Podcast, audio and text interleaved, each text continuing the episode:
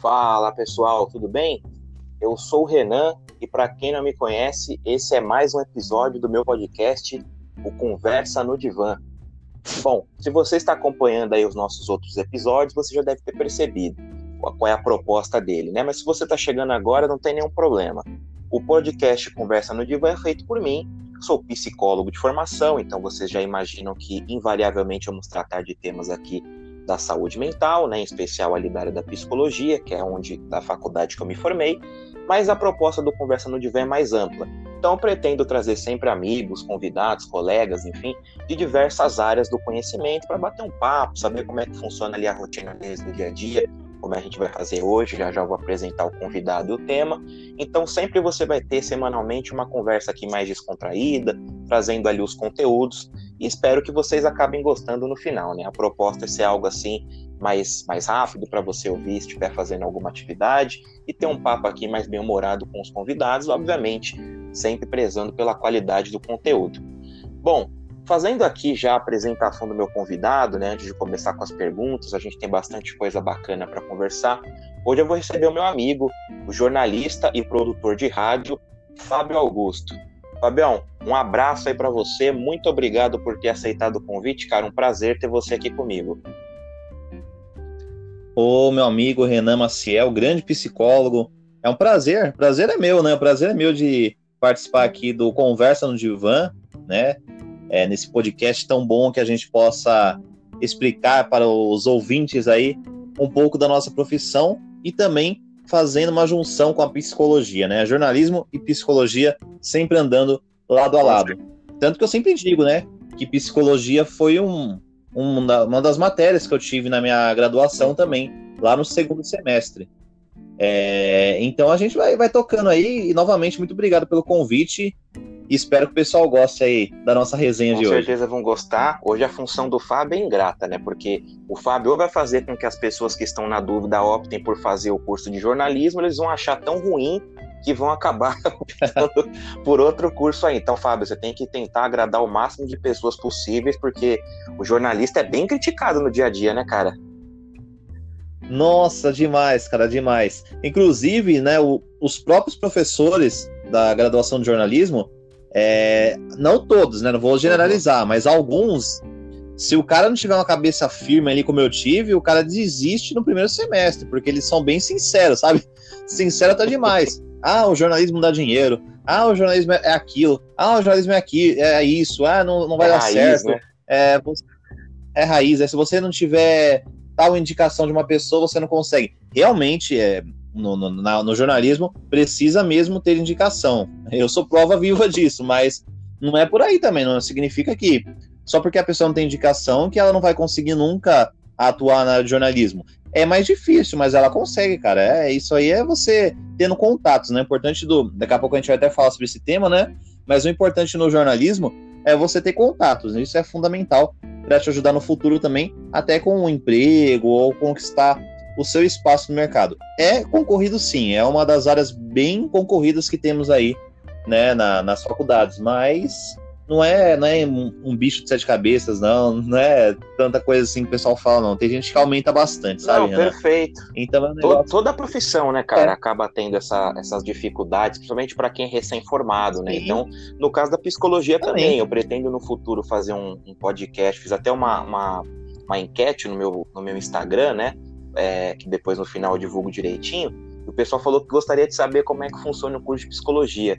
E, cara, acho que assim como você falou no caso do jornalismo, toda a profissão, para quem é recém-formado, que ainda está divulgando seu trabalho, ainda está aprendendo, mexendo com papelada para começar os trabalhos, é difícil para todo mundo no começo, né, cara?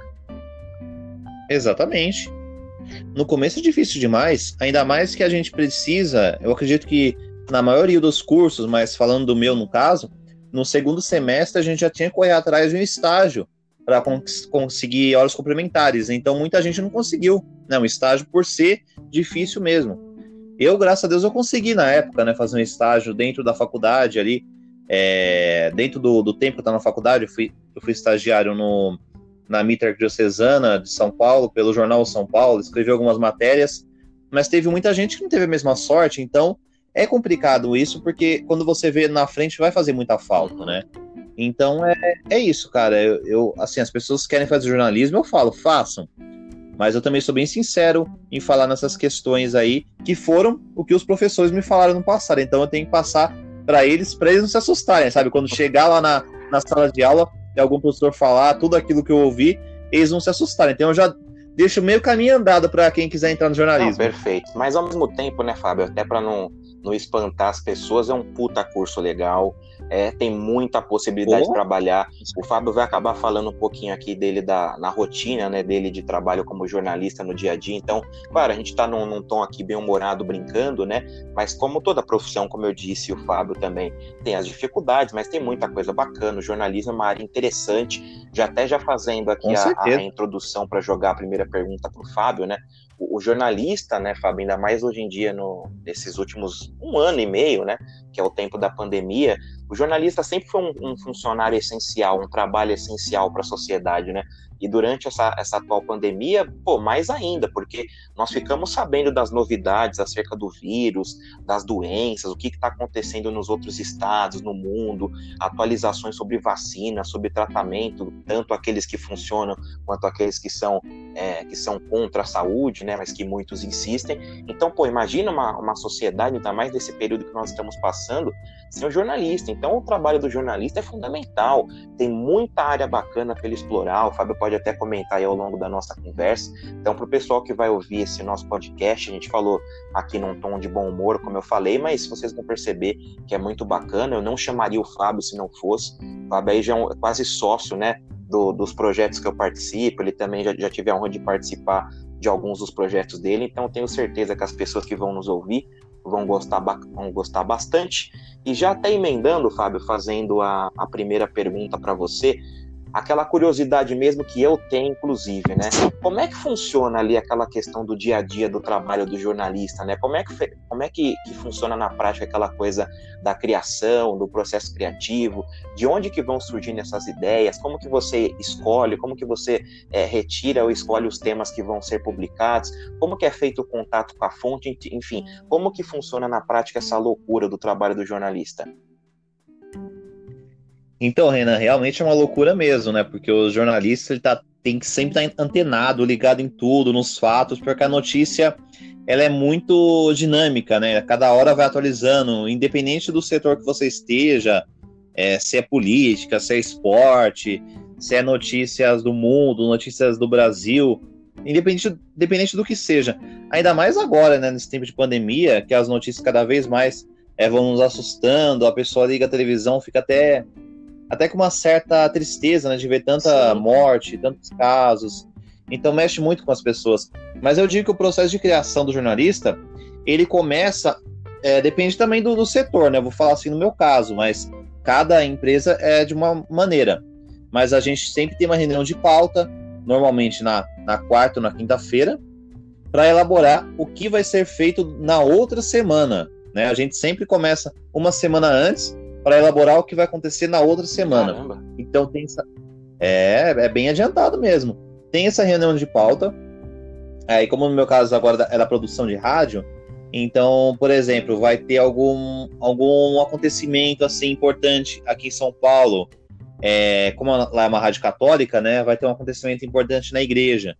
Aí, tá. Aí a gente pega os dados desse, desse evento que a gente vai ter, Aí pega as fontes, né, o mais importante também, o contato, entra em contato com essas fontes e, e já agenda uma entrevista para tal programa. Por exemplo, eu, eu, produzo um programa lá chamado Palavra de Amigo. Aí, dando um exemplo, vai ter um, um show, é o Dia Nacional da Juventude, que todos os anos tem aqui na Arquidiocese, só o ano passado e provavelmente esse ano não terá por conta da, da pandemia, mas sempre teve, né? Então vai muitos artistas assim da, da música católica vão, vão cantar lá. Aí a gente agenda com um desses integrantes, ou então o organizador, que às vezes é até mais fácil você ter contato do organizador do que o próprio artista. Então você chega lá e agenda a entrevista, aí marca para participar do programa na semana seguinte. Então é sempre bom, é, agora focando no jornalismo geral, a pessoa vai fazer uma matéria voltada para política. Então na reunião de pauta é, geralmente está você, os outros companheiros, o diretor de redação e o diretor geral, sempre o fotógrafo, todas as pessoas que fazem parte da redação de um jornal, ou de uma revista, ou de uma rádio, enfim.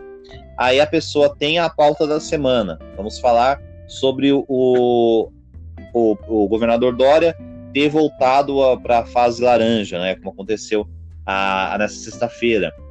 Então, aí você tem que fazer a pauta, aí tem que é, fazer uma, uma dinâmica ali no, no, no roteiro para ter a pauta que você vai fazer, o que você vai levar para o leitor ou para o ouvinte, tanto jornal como rádio, é, qual vai ser a ideia e também a, o principal é os contatos, né? O importante do jornalista é sempre ter contatos. Se você não tem o contato da pessoa que você é, da matéria que vai ser feita na reunião de pauta, que foi elaborada para você, aí você tem que ir atrás, aí às vezes um, outro jornalista amigo pode ter o contato dessa fonte, aí você vai até essa fonte e agenda a entrevista. Então é sempre assim, a preparação de uma matéria é sempre de uma semana antes na reunião de pauta. Lá é, é discutido tudo que vai ser feito na publicação do jornal ou em um programa de rádio. Aí chega o dia e dá tudo certinho. Mas pode ser também que essa, essa fonte aí que a pessoa escolheu ela dá os canos. Então, o jornalista. É, pode acontecer, né, Renan? O jornalista o cara sempre tem que ter também, um plano. Né? O cara mentir, exatamente. Pode ter um plano. Ah, vai falar ah, sobre tal assunto eu não vou falar, então ele desiste, né? Ah, então você tem que ter um plano B e um plano C. Por exemplo, uma matéria, numa entrevista, numa terça-feira, às quatro da tarde, com um psicólogo, vai, falando da sua área marcou com o psicólogo. Aí, às três horas da tarde, faltando uma hora para entrevista, a pessoa diz: o que, que o jornalista vai fazer? Vai descabelar? Vai começar a socar tudo? Não. Se ele está preparado, ele está bem na manga. Mesmo que a pessoa, digamos que ela fosse presencialmente, mas ela desmarcou faltando uma hora. Ou então pelo telefone ou Skype, independente da maneira que ela. É, você liga psicólogo e ver se ela pode cintura. Se no, nenhum dos contatos que você tiver sobre esse tema puder participar, você matéria, derruba a pauta, cria uma, uma pauta nova, é, geralmente no rádio, coloca o ouvinte para falar, inventa alguma coisa, né? Você tem que sempre tá, ter um plano B, C, o abecedário todo, quando acontece essas situações, que é muito comum. É muito comum, sim, é, um entrevistado desmarcar assim de última hora ou um dia antes. Um dia antes até é tranquilo, tem mais tempo para você pesquisar outra pessoa, mas agora em cima da hora, aí quebra o jornalista, viu? Mas resumindo, resumindo, Renan, é isso. É sempre começa na reunião de pauta, né? Dependendo se for jornal, rádio, e eu acredito até televisão, né? Televisão não tenho tanto contato, mas eu acredito que também tem lá a reunião de pauta, sim, as pessoas ali do, da produção, do programa, é, para fazer tudo ali. Então é isso, começa sempre lá. As ideias são discutidas ali do que vai ser feito para levar ao público-alvo, né, da, do veículo de comunicação que a pessoa trabalha. Então é bem corrida, é bem corrida essa questão de contato com as fontes. Você sempre tem que ter bastante fonte de vários, vários assuntos, vários temas, é bem diversificado. Então, um bom jornalista sempre tem bastante contato, bastante fonte, porque na hora que uma te deixa na mão, você já tem a, a segunda bacana, fonte bacana. que pode sempre te ajudar. Bom, pelo ali, que viu? você falou, imagino que seja aquela correria no dia a dia, né? Você ligando para a fonte, o editor falando que tem que publicar até tal horário, e aí a notícia muda, né? Ainda mais agora na pandemia, né, cara? Que basicamente a gente, dependendo do que nós estivermos falando, né, sobre o vírus, por exemplo, uma coisa que é uma verdade é, numa semana, na outra muda são novas fontes que você tem que consultar, são novas reuniões que você fazer. Imagino também que dentro desse processo é conversar com os especialistas, né? Como você falou, as próprias fontes, né? Para saber exatamente como dar uma notícia, né? Ter esse cuidado com a, com a, ver, com a veracidade dos fatos, né? E uma coisa que eu acho interessante também, Fábio, disso que você falou, né? E já emendando também um comentário, é hoje em dia nós vivemos uma, uma questão complicada uhum. no jornalismo, né? De que as pessoas elas meio que só consomem aqueles, aqueles jornais, aquelas, aquelas, aquelas revistas, enfim, aqueles empresas que meio que concordam, que ele concorda com as opiniões, né? As pessoas estão cada vez mais se colocando ali dentro das suas bolhas, né? Então, ah, se jornalista tal, se, se jornal editorial da qual eu não gosto, eu vou parar de consumir, eu vou consumir uma, uma outra linha de editorial de um, de um outro veículo de comunicação.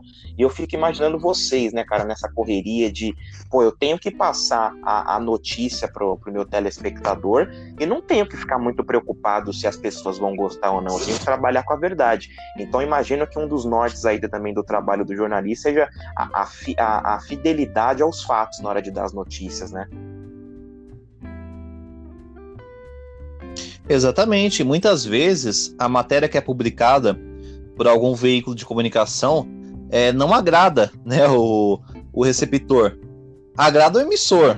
Ou às vezes também não. Às vezes o jornalista também ele vê alguma matéria ali, ele quer dar uma editada, mas o diretor-chefe, não, não, você tem que colocar na íntegra como foi mesmo, é bom passar a verdade. E é o fundamental do jornalista. Sempre tem que trabalhar com a verdade, por mais dura que seja a verdade, por mais que cause impacto nas pessoas, sempre tem que ser publicado a verdade. Não pode você é, mentir nem omitir, né? Você ah, fingir que não está acontecendo tal coisa. Tem que ser realista, né? Muita gente fala assim, é, ah, mas é, jornalista só dá notícia ruim. Não é que ele só dá notícia ruim, é que a maioria das vezes as coisas que acontecem são coisas ruins, infelizmente, né, no mundo que a gente vive. Então tem que estar tá passando aquilo que que está sendo notícia no momento. Claro que a gente gostaria de dar melhores notícias. Quem não queria, né, Ana? Que tivessem Brasil, notícias ótimas para você passar para o público. O Brasil não ajuda, exatamente. Mas é, é, a nossa função. A gente sempre tem que passar o que está acontecendo, né? Não, não dá para fugir disso, não dá para mentir. Claro que tem alguns lugares que eles dão uma encobrida, né? A gente sabe disso, mas é, um bom profissional ele sempre vai Não, trabalhar perfeito. com a verdade, nada mais que a verdade. já para outra pergunta para você. Isso também acontece muito no caso da psicologia, que é a minha área de certo. formação.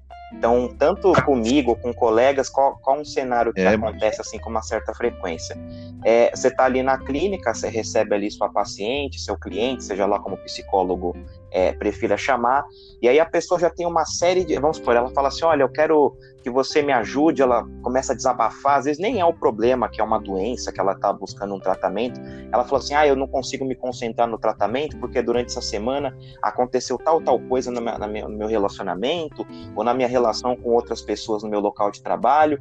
E aí você Sim. fala: bom, tudo bem, então vamos deixar um pouquinho de lado essa questão do tratamento, mais da, do transtorno, da doença que você tem, porque se você não ajudar aquela pessoa naquele momento, ela não consegue até se concentrar na, no tratamento propriamente dito né?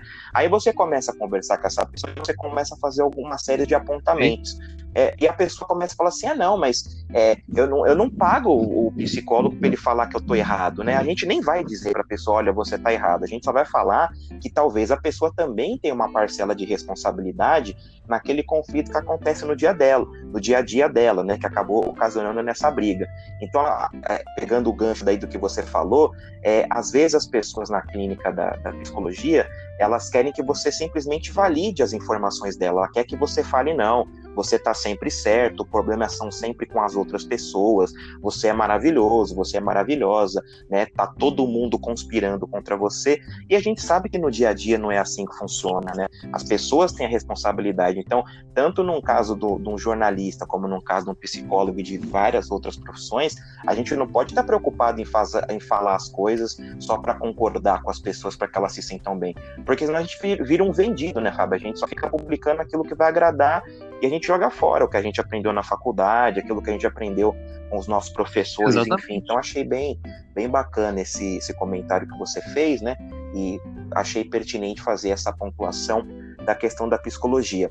Mas já te emendando uma segunda pergunta, cara, a gente está falando aqui dessa correria, né, do trabalho do jornalista, de ligar a fonte, de mudar, de consultar, fazer reunião. Como é que é ser um jornalista por 24 horas por dia, né, já que qualquer pessoa, já qualquer momento podem te chamar? É muito complicado ficar sempre atento no, no dia a dia? A gente fala, né, Renan, que o celular se tornou um grande vício né, na vida das pessoas.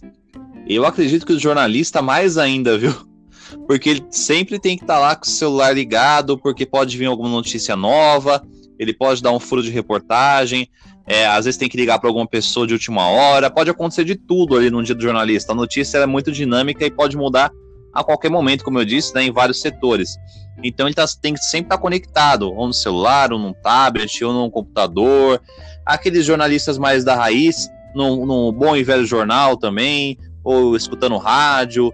É, alguma, alguma informação eles têm que coletar, mas hoje em dia a gente tem essa facilidade, né? Não dá para comparar o jornalismo de hoje em dia com o jornalismo de 20 anos atrás. Hoje em dia tem ah, na palma da sua mão a notícia ali instantânea. Então tem essa questão de sempre dar a notícia primeiro do que o outro veículo de comunicação. Então a vida do jornalista é assim, cara. Você pode acontecer, se você tá num, num grande, num grande jornal, numa grande rádio, você tá lá cobrindo uma matéria importante, um acontecimento aí, tipo protesto em São Paulo, ou alguma coisa que aconteceu, é um grande evento e você tá lá dormindo. Aí tem uma notícia, ah, tal pessoa morreu, uma personalidade, sim, né? Sim, Não vou dar o um nome aqui porque fica chato, né? Mas um exemplo assim, um exemplo que os professores usavam né, na, na época da graduação. Você tá lá dormindo, aí toca o seu telefone. É, ah, você não tá nem no horário do seu serviço, né? Você tá, tá tipo de folga, digamos assim. Aí liga lá, ah, tal pessoa morreu, vem aqui pra redação, você tem que fazer uma matéria. Tipo, três horas da manhã. Você né? tem que ir na hora pra redação, ou então hoje em dia. Três horas da manhã. A pessoa, tipo, entra às sete horas da manhã, três horas tem que ir pra redação. Ou então, se não der para ir para redação, ela faz da casa dela mesma, mas ela tem que é, co construir né, esse, essa dissertação, essa análise, alguma a, algum texto né, importante, alguma coisa. Ela tem que publicar alguma coisa em algum lugar né, que tem a ver com esse assunto que a pessoa ligou ali de madrugada para ela, precisando da, da ajuda do jornalista. Então a informação ela acontece a qualquer momento, a qualquer momento pode ter uma atualização nova. A gente pode estar aqui conversando e pode estar acontecendo alguma coisa aí no mundo que vai impactar, e aí a matéria que você achava que era atual já se torna velha. Isso acontece muito no jornalista, no jornalismo, né? De, desculpa, no jornalismo. Por exemplo, é, é se acontecesse uma coisa assim, uma a torre, aquela época da, da, das torres gêmeas que teve o tentado, né? que foi um assunto que viralizou na época, e algo que não, não tinha tanto avanço na internet como hoje, né? Se acontecesse isso hoje em dia, ia ser. Nossa, aquela época a gente precisou esperar anunciar na Globo para ter a, a, notícia mesmo. Se fosse hoje em dia, você já ia ver no Facebook, no Twitter, não, em qualquer site que fosse do, é, do planeta Terra, você já ia ver a notícia antes de, de aparecer na televisão ou no rádio, né? Então é uma, é uma coisa de louco, pode mudar a qualquer momento. Por exemplo, tem essa é, vou juntar dois momentos históricos, né, para tentar explicar essa, essa pergunta. Aconteceu o atentado às Torres Gêmeas. É, se acontecesse hoje em dia, trazendo para os dias de hoje, e se a, as Alemanhas fossem ainda divididas, como era até a década de 80, antes de ter a queda do, a queda do muro de Berlim, ia ser a mesma coisa, por exemplo. Teve o atentado de manhã, aí à tarde já teve a queda do muro. O atentado já ia ser notícia velha por mais impactante que ele fosse, ele já saiu uma notícia velha porque teve a queda do muro de Berlim, se fosse na mesma época, né, dando uma, uma explicação assim mais ampla. Então você vê como que é. Se é uma notícia que para você você acha que nossa foi sensacional, alguma coisa histórica, acontece uma outra mais histórica, ainda mais épica ou mais grave, ou, ou pode ser notícia boa também, uma coisa que é, foi descoberta a vacina que é, finalmente cura a, a coronavírus. Isso vai impactar mais ainda do que a notícia anterior.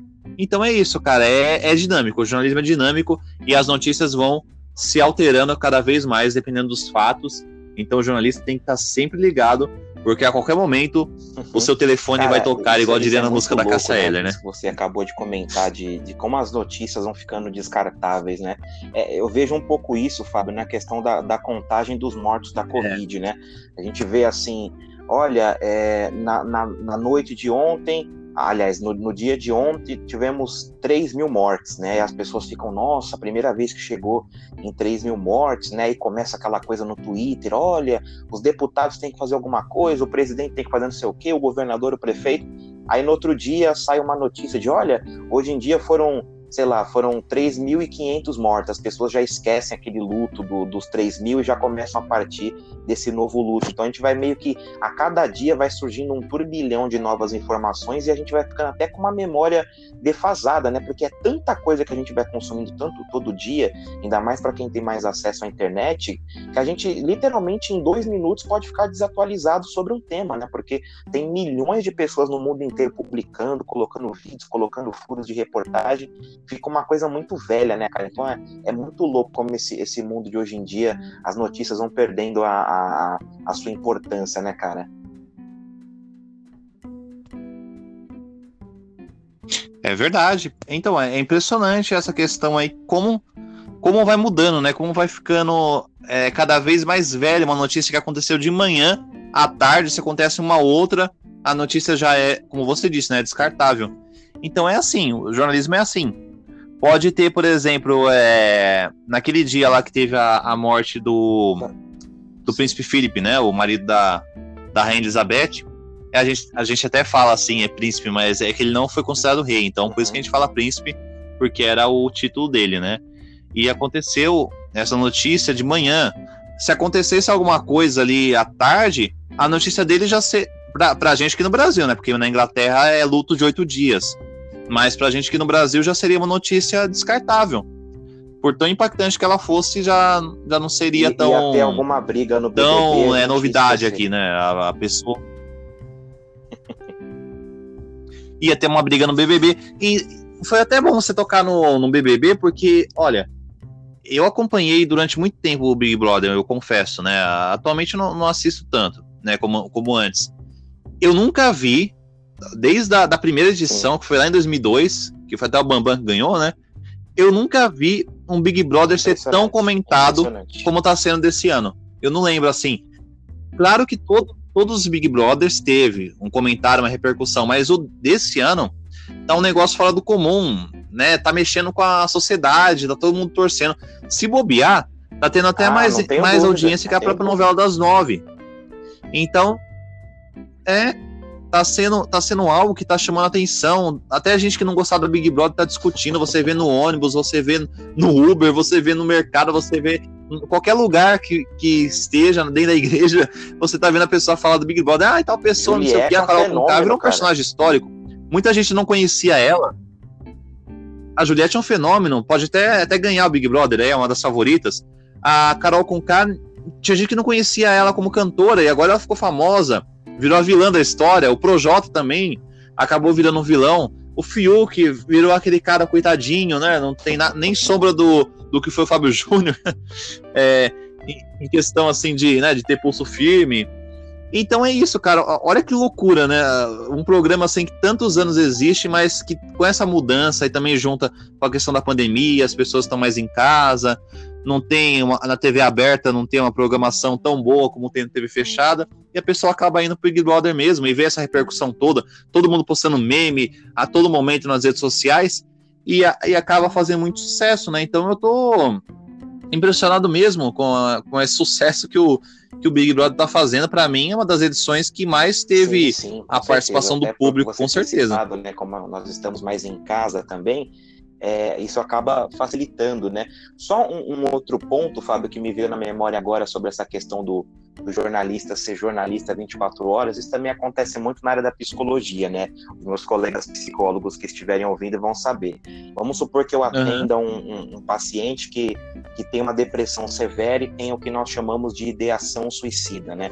Ele planeja ali a, a morte dele, o suicídio dele.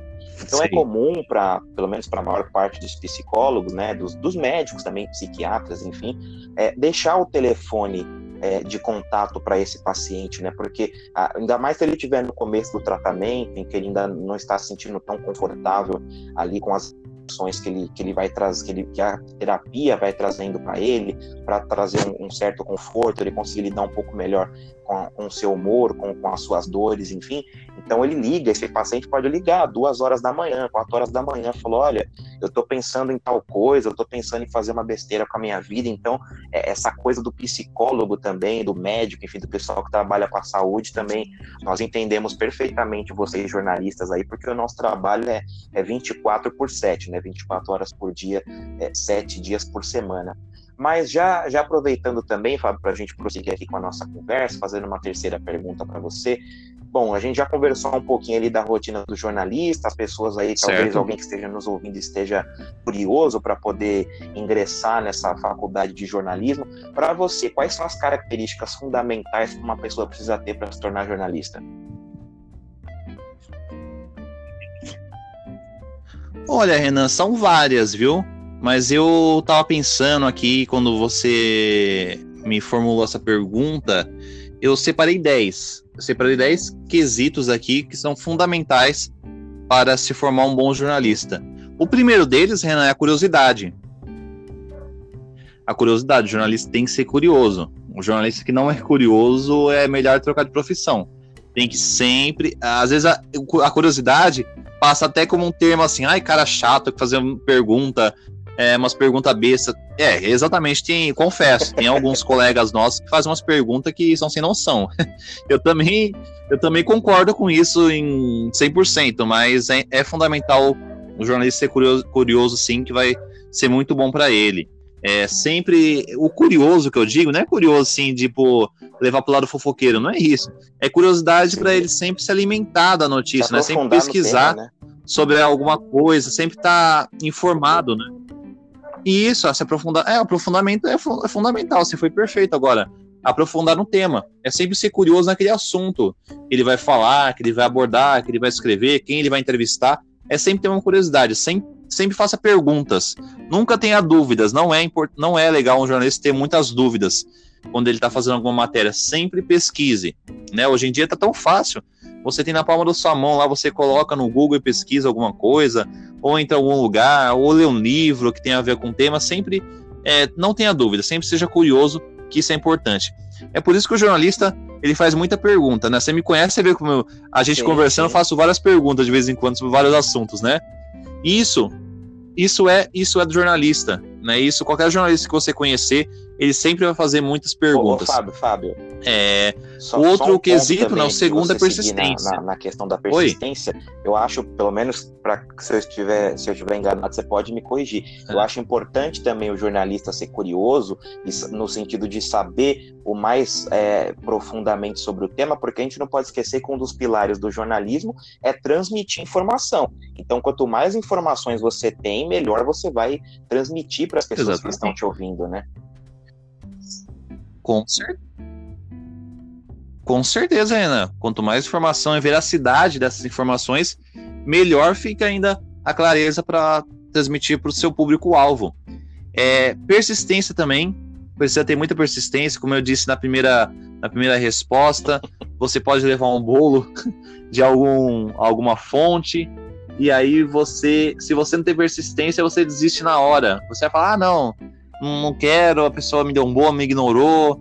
Uma coisa que o jornalista também não gosta é receber vácuo, né? O jornalista também é uma coisa que ele não gosta é receber vácuo. Inclusive tem uns que adoram também fazer isso, né? Mas, enfim, falando na, na questão da, da característica persistência, ela é fundamental. Persuasão ou informação? Essa encaixa muito na parte de curiosidade, né? No que você vai falar, você tem que ter muita persuasão e também várias informações. Se você vai publicar, publicar uma matéria, quanto mais é, conteúdo ela tiver, quanto mais explicação, quanto mais informação, melhor ainda. Você não vai publicar uma coisa assim, é, uma coisa de relevância, sem nenhuma fonte, sem nenhum dado histórico, sem nenhuma estatística, dependendo do tema.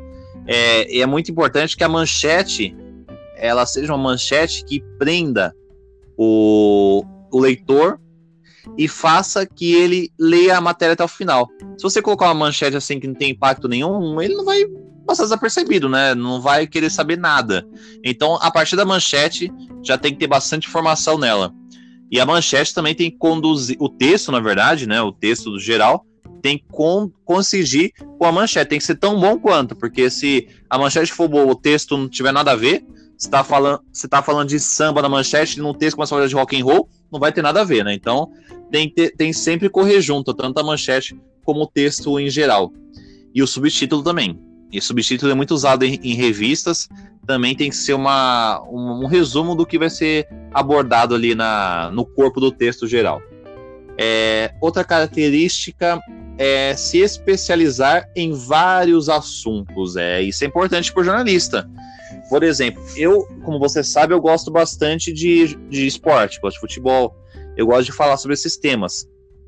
Tanto quando eu vou falar sobre outro tema ligado à comunicação, né? Eu tenho que estudar bastante, pesquisar para mim não falar besteira, né? É, mas é, o jornalista é fundamental. Ele tem que estar tá antenado com o mundo, tem que estar tá sabendo o que está sendo falado. É... E, por exemplo, ele não gosta de política. Tá, o pode até não gostar, menos, né? mas tem que saber. Porque uma hora você vai precisar.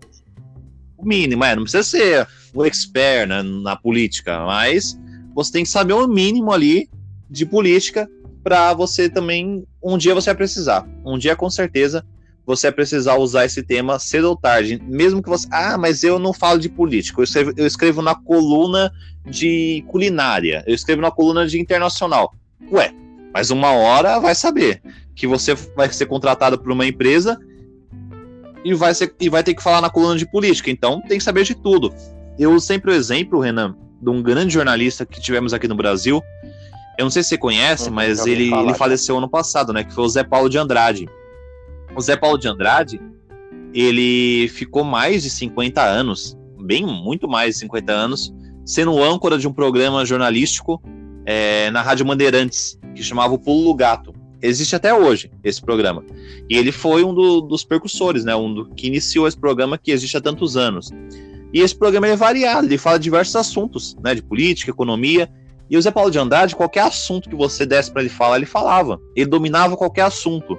Ele já falei, falava de esporte bem, falava de economia bem, falava de internacional bem, falava de política melhor ainda, tanto que na década de 80 e na, na, pela Bandeirantes, ele chegou até a ser a, o, o, cara que, que era o, o, apresentador dos debates presidenciáveis e os Legal. debates para o governo e prefeitura pela Bandeirantes. Ele foi o âncora, né? Que foi. É, então ele, ele sabia de vários temas, como Boixá também, que trabalhou na, na Bandeirantes, na rádio, na TV, sabia dominar vários, vários temas. Então é importante que o jornalista ele se, especialize em vários assuntos, não somente naquilo que ele gosta, né? Todo jornalista tem alguma área que ele gosta mais, mas ele também tem que saber um pouco das outras para não fazer feio quando ele for, quando necessitar que ele fale daquele tema. É, a outra característica é a interpretação, né? É, essa a gente volta um pouco para a escola, né? Naquela questão de produção de texto e interpretação de texto. Você vai ler uma matéria, tipo assim, você vai falar sobre um, um acidente de carro que teve na volta do feriado. Tá, isso acontece direto, mas você tem que colocar naquele texto algo de novo que aconteceu, né? Qual foi o motivo? Quem que eram as pessoas que estavam nesse acidente? Por que, que ele foi é, a, que horas aconteceu, na verdade, isso é importante, se teve testemunhas, essas informações, né? Então você tem que sempre interpretar a notícia. Você recebe lá a pauta, mas você tem que interpretar ela e colocar os fatos que aconteceram realmente. Outro, outra questão é a imparcialidade. Essa, eu acredito que a, depois da apuração dos fatos e da veracidade das notícias, é uma das mais importantes. O jornalista tem que, ter, tem que ser imparcial. Claro que a gente vê casos aí de pessoas é, que têm um lado político, que a gente sabe que ela tem aquele lado político, mesmo sendo jornalista, mas o ideal é ela não é, na, na, frente das câmeras não transparecer tanto esse lado político dela, né? O ideal é ser imparcial. No jornalismo esportivo, vemos bastante jornalista que você tá vendo lá que o cara torce pro time. Também é importante que ele seja imparcial, porque ele torce pro Palmeiras. Aí ele vai falar do Corinthians, ele começa a meter o pau no Corinthians porque ele é palmeirense. Não, cara, se você é profissional, você tem que falar de, igualmente dos dois né? Independente da fase que o time esteja, você tem que falar ali do que está sendo retratado. Né? Eu, por exemplo, no camisa 9, é caramba, é, se você ouvir, não parece que eu sou São Paulino. Porque o meu. É, porque o, o meu time também não se ajuda né, nos últimos anos, então não tem tanta coisa boa para falar. Então a gente acaba falando do outro time, mas isso não é, não é ruim. Isso é ser imparcial, que é o certo. Infelizmente, muitas pessoas no meio jornalístico não são imparcial, mas o ideal é que seja. Em qualquer notícia que você fale, seja sempre imparcial. Você não pode dar a sua opinião. Né? Você tem que falar o que é a realidade, independente do que seja, mesmo que você não goste é, de algum político, não goste de alguma personalidade, não goste de tal assunto, você tem que falar lá porque você está ganhando para isso, é sua profissão, você estudou é, tudo isso na, na, na faculdade, na pós-graduação e por aí vai, independente do que a pessoa fez, no mestrado, doutorado, ela tem que ser imparcial. Então, isso eu vejo que falta bastante no jornalismo, infelizmente. Experiência. Mas aí você me pergunta assim, mas experiência, o cara acabou de se formar, que experiência que ele tem? Mesmo que ele acabou de se formar, ele tem uma certa experiência, porque a faculdade também é considerada uma ótima experiência. Tudo que ele aprendeu, ele leva para a vida toda. Mas a experiência que eu digo aqui é o que você vivenciou na sua vida, o que te despertou interesse de entrar para o jornalismo, né? Por que, que você é jornalista? Você tem que pensar por que, que você resolveu escolher essa profissão. Então, a experiência no assunto ou em, em pautas que você fez, por menor que ela seja, Renan, por menor que ela seja, ela sempre vai ser fundamental para o seu futuro. É, uma entrevista Com que certeza. você fez, é sempre bom guardar tudo que você produziu na faculdade, porque isso vai contar. Ter um portfólio, né? Digamos, ter um portfólio assim, vai te ajudar bastante no, no seu futuro, no seu currículo e por aí vai. Então, essa questão de experiência é fundamental também boa escrita e boa fala, essa eu não preciso explicar sim, muito, sim. porque é, evidente né, o, que, o que significa ter uma boa escrita e uma boa fala, mas você falar bem, você escrever bem, é, você ter, ter clareza no que fala, né, falar com convicção, essas questões aí também é, que diferem um bom jornalista de um mau jornalista. Ter mais de um idioma, não digo que você precisa ser um bilíngue, você ter é, sete idiomas, mas pelo menos um, um, português e um inglês já é já está de bom tamanho. É ideal sempre ter de dois a três idiomas diferentes aí para você também entrar no ramo jornalístico, né? Então, se você tem, você fala espanhol, fala inglês, fala alemão, tá ótimo, perfeito já. Que vai saber se você vai ser contratado para trabalhar como correspondente, né? em jornalismo internacional, que é um dos cursos, é uma das matérias que a gente tem na graduação também, jornalismo internacional. Então é importante você saber pelo menos um outro idioma diferente, já te ajuda bastante. E para encerrar, o Renan, a última característica de um bom jornalista é ele ser conectado, né? Como eu disse na, na resposta anterior, tem que estar tá sempre ligadinho aí no celular, nas fontes, na, no telefone, sem, na, nas redes sociais, sempre está conectado com a notícia que ela vai mudando a qualquer momento. Então é isso, sempre estar tá conectado e sempre ser atualizado. Um bom jornalista, ele sempre está atualizado com o que acontece no mundo. das características que é importante é, para uma pessoa que tem interesse em entrar na faculdade de, jornalismo, muitos desses acabam também é, vindo para o caso do, do, curso de psicologia, né? principalmente a questão da leitura, assim como no caso da psicologia, tenho certeza que no jornalismo, como o Fábio comentou, a gente tem que estar tá se atualizando o tempo inteiro, o que, que estão discutindo, no meu caso, quais são as novidades nos tratamentos para tais doenças, para, para, tais transtornos, né? então a gente tem sempre que essa, essa, essa, essa voracidade para estar tá sempre lendo, então o Fábio pincelou muito bem as questões. Então, seguindo aqui em diante, Fábio, uma pergunta aí mais, mais pessoal para você, mas acho que pode ser um, um fator bacana para as pessoas talvez entrarem aí na, na faculdade de jornalismo, pelo menos na sua visão, né? Se você quiser citar coisas que seus colegas gostam, mas pelo, pode ser para você também. O que, que você acha que é mais, o que mais de legal e diferente as pessoas acabam aprendendo no curso de jornalismo?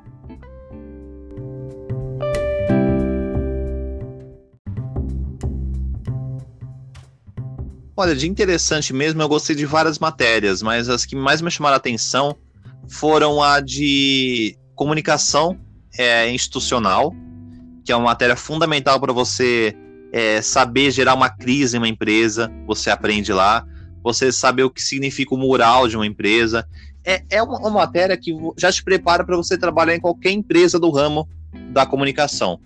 Né? Não digo nem de, de revista, de jornal, assessoria de imprensa. É, é uma matéria impressionante. Eu era apaixonado por essa matéria de comunicação institucional, porque me marcou bastante. Outra matéria também que eu admiro muito no jornalismo é o rádio, cara. Eu, eu sou suspeito para falar, né? Não é só porque eu trabalho no rádio, mas desde pequeno eu sempre fui apaixonado por rádio mesmo, né? Sempre tive essa vontade de trabalhar no rádio e, e estou lá, né? Então é uma, um desejo que eu tinha, e na faculdade isso despertou mais ainda, os trabalhos que eu fiz. É, inclusive a gente ganhou um prêmio de, de do, do surf nos Jogos Olímpicos que a gente fez em 2017, né? A gente fez um trabalho de rádio e ganhamos o prêmio lá de melhor que produto né, jornalístico do ano, que tem uma premiação no, no final do curso que premia os melhores trabalhos, né? Então a gente acabou é, sendo vencedor da categoria de melhor produto radiofônico, fazendo esse tema de surf nos Jogos Olímpicos. Então, o rádio é uma coisa, é um é algo que eu gosto bastante, né? Então, é outra matéria que me marcou bastante.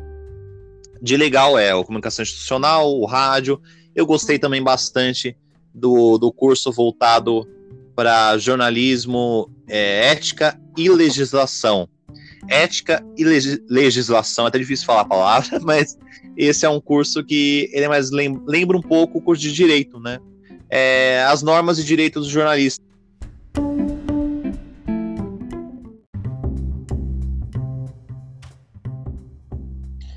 Bom, pessoal, voltamos aqui. Estava até conversando com o Fábio, né, Fábio? A internet no Brasil é uma coisa de louco, né, cara? Como as conexões caem, como, como que é difícil. O Fábio estava concluindo aí a resposta dele sobre a, as matérias ali na faculdade que ele mais gostou. Aí acabou dando uma travadinha aqui e, e o Fábio perdeu a conexão comigo, porque esse é o Brasil, né? Esse é o Brasil do, do 4G que está mais para 2G e meio, né?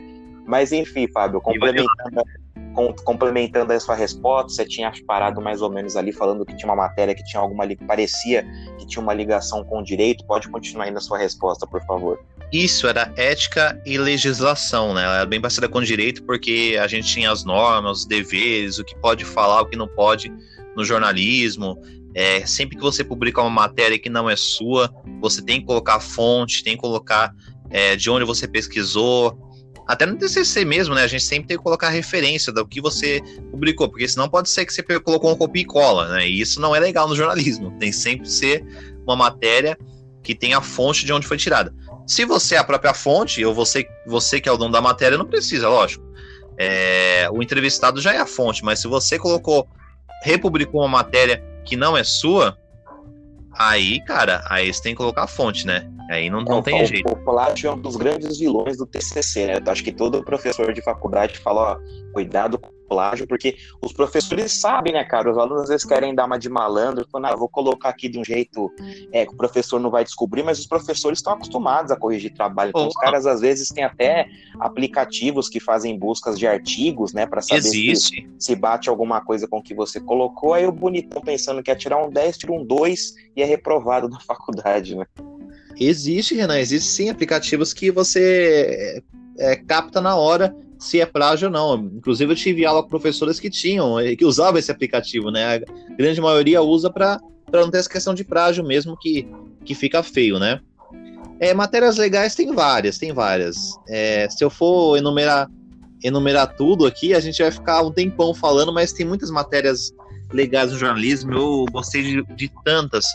Eu digo assim, de legal tem essas, é, tem também matérias que eram mais voltadas para é, teoria da comunicação, que é uma matéria mais difícil, mas também que foi muito importante para a gente, para nossa formação. É, com o tempo a gente vai vendo que ela foi fundamental. Teve matéria de economia, que também é fundamental para o jornalismo. É, é, bem amplo, né? É bem amplo, é, é muito amplo. Eu tive matéria de psicologia da comunicação, olha que interessante, né? O que tem a ver com você a gente teve também é, matéria de psicologia. É, eu lembro que a professora fazia uma roda assim na sala, né? A professora uhum. Ivana, lembra do nome dela. Ela fazia uma roda e ela ia conversando com a gente, né? Fazia é, perguntas, assim, como os psicólogo mesmo, né? Então a, a matéria dela era bem dinâmica, né? Ela pegava um tema do dia que tinha a ver com comunicação, é, ou alguma notícia, ela trazia muitos jornais ali na, na aula, e a gente tinha que debater, sabe? Era um debate, era uma aula de debate. é, a gente ia debater sobre aquele tema. Então, claro, né? Você coloca um monte de futuros jornalistas numa roda com uma psicóloga, com certeza vai ter discussão, né, Renan? Com certeza. E imagino também que, que em estágios, acho que dá para fazer estágio, não sei se na faculdade que você fez em si, mas como jornalista pode trabalhar em vários locais, acho que deve ter estágio em várias áreas diferentes também, né? Sim, com certeza, tem bastante. É, é, o que mais tem ali na própria faculdade. Também tinha oportunidades de estágios, né? Mesmo que não fosse na área, mas tinha, assim, alguma, algumas vagas. É, agora, matérias diferentes. Eu não digo diferente, mas é que foge um pouco assim. É, eu não imaginava que eu encontraria, sabe, no jornalismo, na grade. Mas que me surpreendeu bastante. Que foram a. Ah, esqueci de falar uma que é legal também: jornalismo internacional. Foi uma matéria muito interessante. Você aprende a, a, a se comportar como um correspondente mesmo, né? Sem nunca ter viajado, mas você se sente como correspondente nessa matéria, que foi muito legal. Televisão né, televisão e jornal, é, como que chamava mesmo? Era rádio TV? Não, rádio TV não, rádio teve, mas tinha uma da, da televisão só que era é, produto televisivo, jornalístico televisivo, um negócio assim, era, é, era matéria de televisão que a gente fazia e a gente criou programas, a gente entrevistou pessoas, então a gente sentia mesmo numa emissora de TV, né? Então isso foi bacana também, foi uma matéria que marcou bastante. Agora, de diferente, eu cito fotografia, que eu não imaginaria que num curso de jornalismo ia ter alguma matéria de fotografia. Então foi um ponto positivo para mim, porque eu aprendi várias técnicas né, de fotografia através dessa matéria. Foi muito legal também. A gente teve no segundo semestre então marcou bastante. É, Filosofia. O Instagram, o Instagram, do Fábio tá bombando agora com esse curso de fotografia. Nossa, eu aprendi, eu aprendi, até como que colocava foto, qual tom, né? Qual a edição que fazia na foto, qual contraste você coloca. Eu aprendi um monte de técnica ali, até como tirar uma boa foto, o ângulo, tudo. Claro, né, que essa matéria foi fundamental para as pessoas que gostam de fazer fotojornalismo, que uhum. também é muito comum no ramo. É, as pessoas que, que ganham vários prêmios aí, né, mundo afora. Um, uma foto, uma foto assim. de guerra faz muito isso, né? Correspondente de guerra, exatamente. Você tira uma foto assim de uma guerra no Haiti. Você não precisa nem colocar legenda. A foto já diz tudo. Então isso é o, o fundamental da aula de foto, né? Uma foto só que você olha assim já diz tudo. Aquela foto famosa que teve na Guerra do Vietnã, do canhão e o cara colocando uma, uma rosa, né? Uhum. Na boca do canhão não precisa de legenda, cara. Você olha naquela foto, você já sabe do que, que ela tá se tratando. Você pega a foto daquela menina vietnamita nua correndo, né, através dos bombardeios, das bombas que foram lançadas, você já sabe do que, que se trata. Você pega a imagem das Torres Gêmeas, que até foi citado aqui no podcast hoje, você já sabe do que aquilo foi tratado. Não precisa é, colocar uma legenda. Esse é o papel do fotojornalismo. Então, por isso que essa matéria me marcou através de uma foto, tão tanta informação que tem aquela foto, ou tão impactante que ela seja, você já sabe do que ela se trata. Quando teve aquela, aquela, aquele monte de morte na Síria, que foi triste demais, você vê aquela cena do menino deitado ali, né, no, no meio da, da água, assim, na, do mar. Aquilo marcou tanto que a pessoa ficou com aquela imagem na cabeça.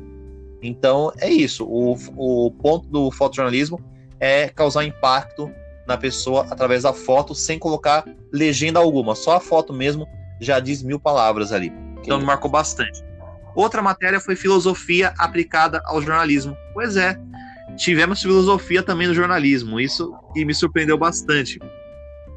É, eu gostei porque é, o professor que a gente teve aula, ele pegou histórias da Grécia Antiga que eu gosto pra caramba, cara. Eu já fiz até seminário sobre a Grécia Antiga na faculdade, eu gosto muito desse tema, fala sobre Platão, Aristóteles, é, sobre lendas como Minotauro, né, a Ilha de Creta. Então eu gosto muito desse tema. Também gosto e bastante. Ele, traz, ele trazia é, essas aulas de Sócrates, Platão, Aristóteles para o jornalismo, como se eles fossem jornalistas mesmo, né?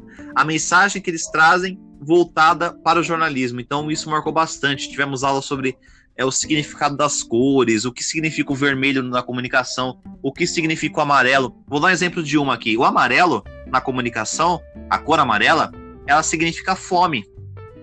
Por isso que você pode perceber que os principais fast foods, eles usam a cor amarela como uhum. destaque. o Mac, uh, fazendo uma propaganda aqui, né? O Mac é assim, o Burger King é assim, Habib's é assim. Pode reparar, o Bob's sempre tem a cor amarela em destaque, porque na comunicação e no marketing, publicidade, a cor amarela significa fome. Então foi algo que eu aprendi na faculdade que eu acho que se fosse fora eu não entenderia isso, né? Não faria tanto sentido. É, então eu aprendi a ver as notícias com outro olhar, né? Hoje eu assisto um jornal e eu sei quando a pessoa tá mentindo, quando ela não tá.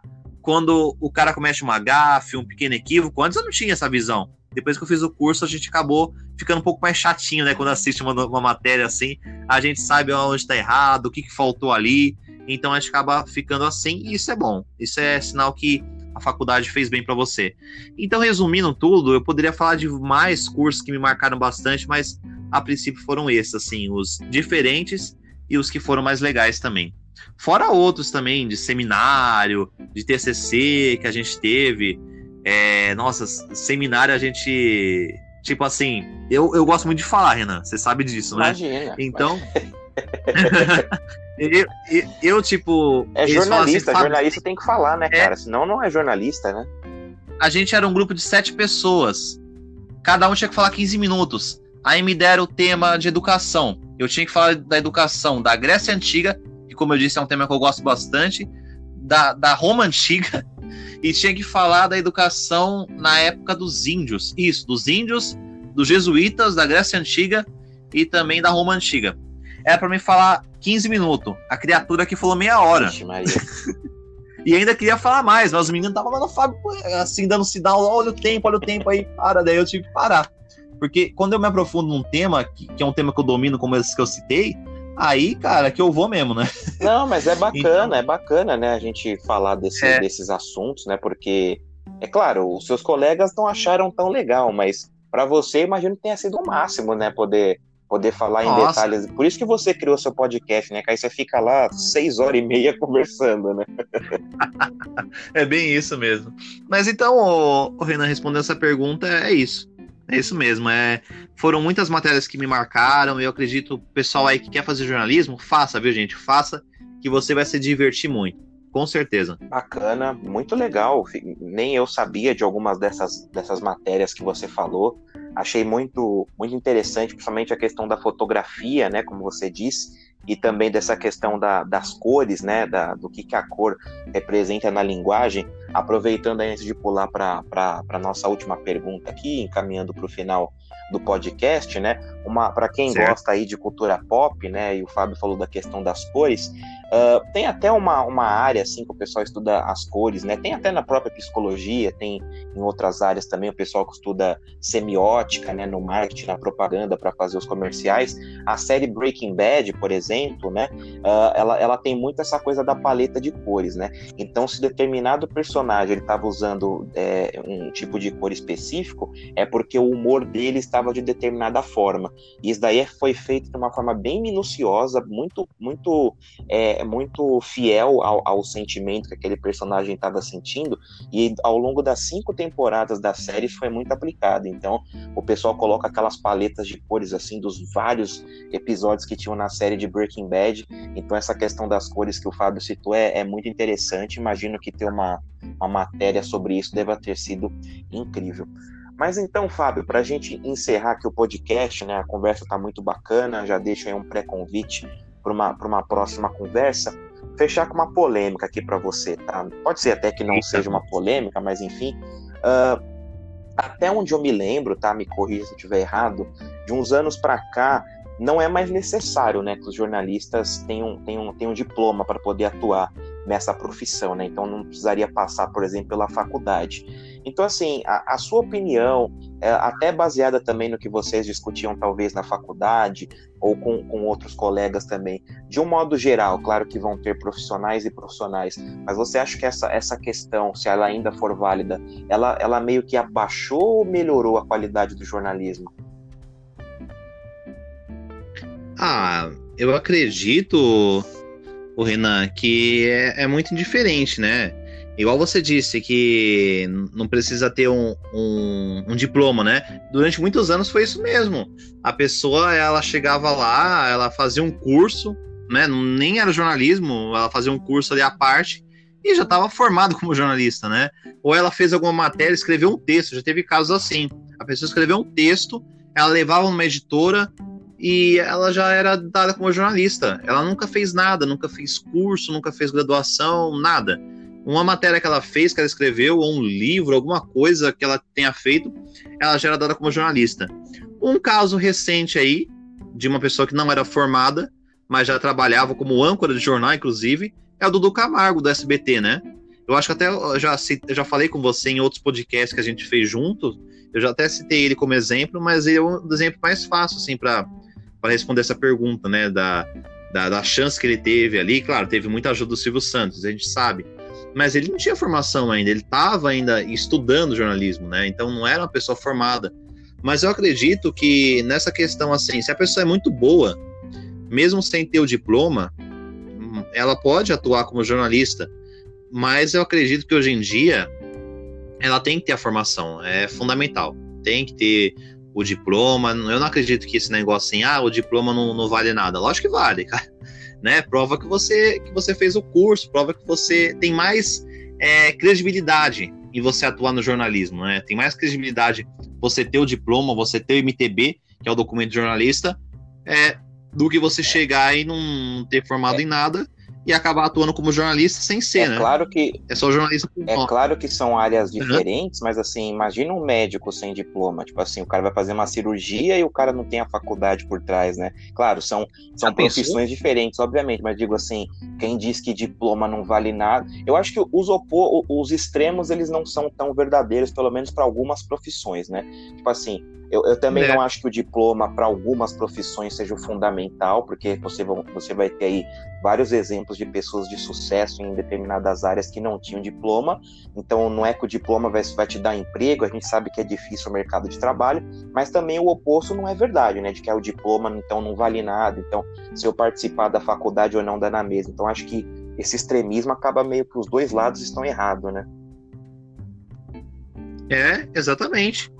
E teve muitos casos, cara. Teve muitos casos que a gente ficou sabendo de, de pessoas que, assim, por algo que ela fez, assim, de extraordinário, ela já era tida como jornalista, né? Então não é, não é bem por aí, não. Então eu, eu, sou contra mesmo. Eu acho que a pessoa tem que ter a formação, como qualquer curso, né? Não digo só jornalismo, não.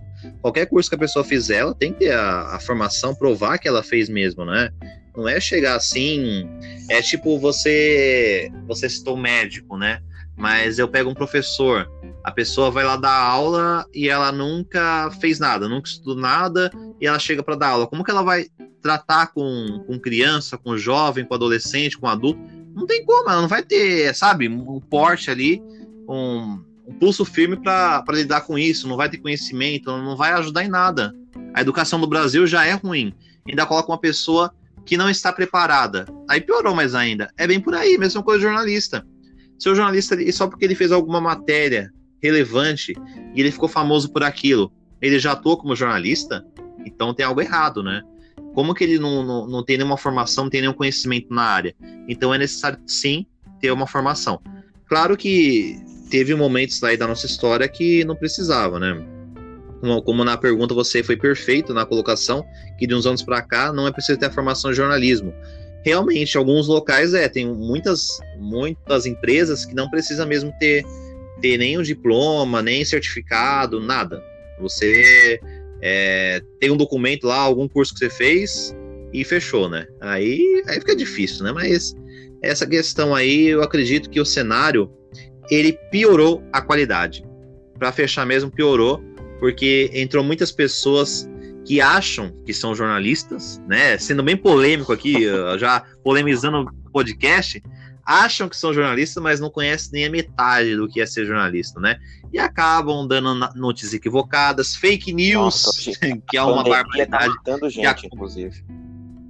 Nossa, cara. Hoje em dia pessoa, o cara é jornalista de Facebook, né? Ele publica uma matéria lá, já é jornalista. Olha, o cara tem uma notícia é, bombástica, ele faz alguma é coisa, uma invenção que nem é verdade. Textão.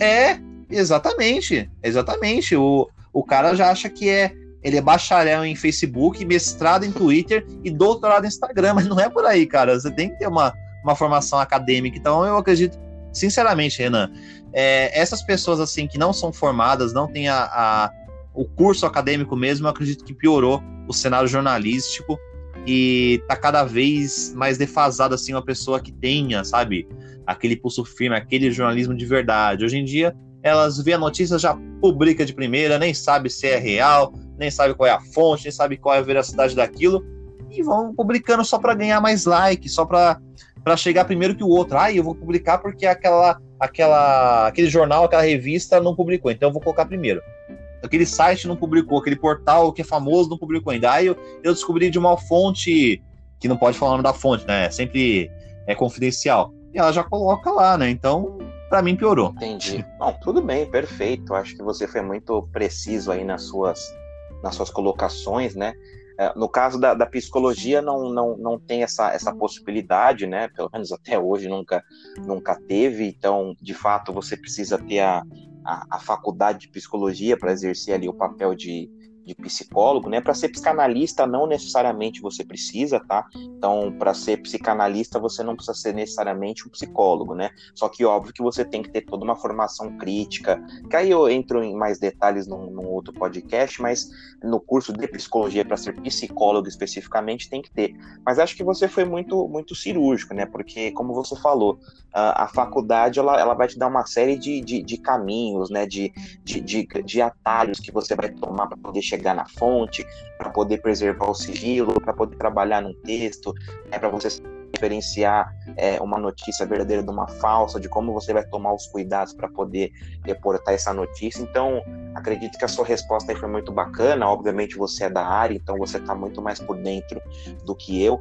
E foi uma pergunta polêmica de propósito, tá, Fábio? Porque a gente precisa de, de vez em quando polemizar aqui no, no, podcast, mas com certeza foi uma, uma, uma resposta aí bacana que você deu.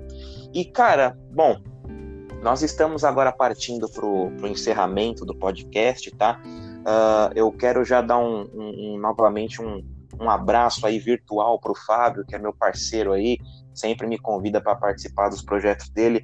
Meu irmão, muito obrigado por ter aceitado o meu convite aqui. Nós estamos gravando uma sexta-feira à noite, né? Então, é, vocês verem como que o Fábio é meu amigo, por ele ter aceitado esse convite. Então, cara, muito obrigado por ter participado aqui comigo, viu? Foi um prazer. Pô, Renan, o prazer é meu. Você sabe, pode contar comigo sempre. Eu espero, eu espero que você me convide mais vezes aqui para participar Com do certeza. podcast, para falar de outros temas também, que eu gostei bastante. E como você disse, não importa se é oito e meia da noite, se fosse meia-noite a gente gravava também, porque é sempre prazer falar com você, viu? Você sabe que eu tenho muita admiração por você, você é um grande profissional. A gente, só para falar pessoal aqui, né, a gente se conhece mais ou menos, acho que uns 12, 13 anos por já. Por aí. É, acho que é isso, né? É. Aí a gente se reencontrou através das redes já, sociais. Já, vamos, já, vou até explicar aí... para as pessoas, não que nós somos tão velhos, mas porque nós estudamos na mesma escola, né, Fábio? Isso, exatamente. A gente estudou na mesma escola, né, no Tolosa, lá na Casa Verde. E a gente ia na mesma perua também alguma época, sim, quando a gente sim. era mais novo, né?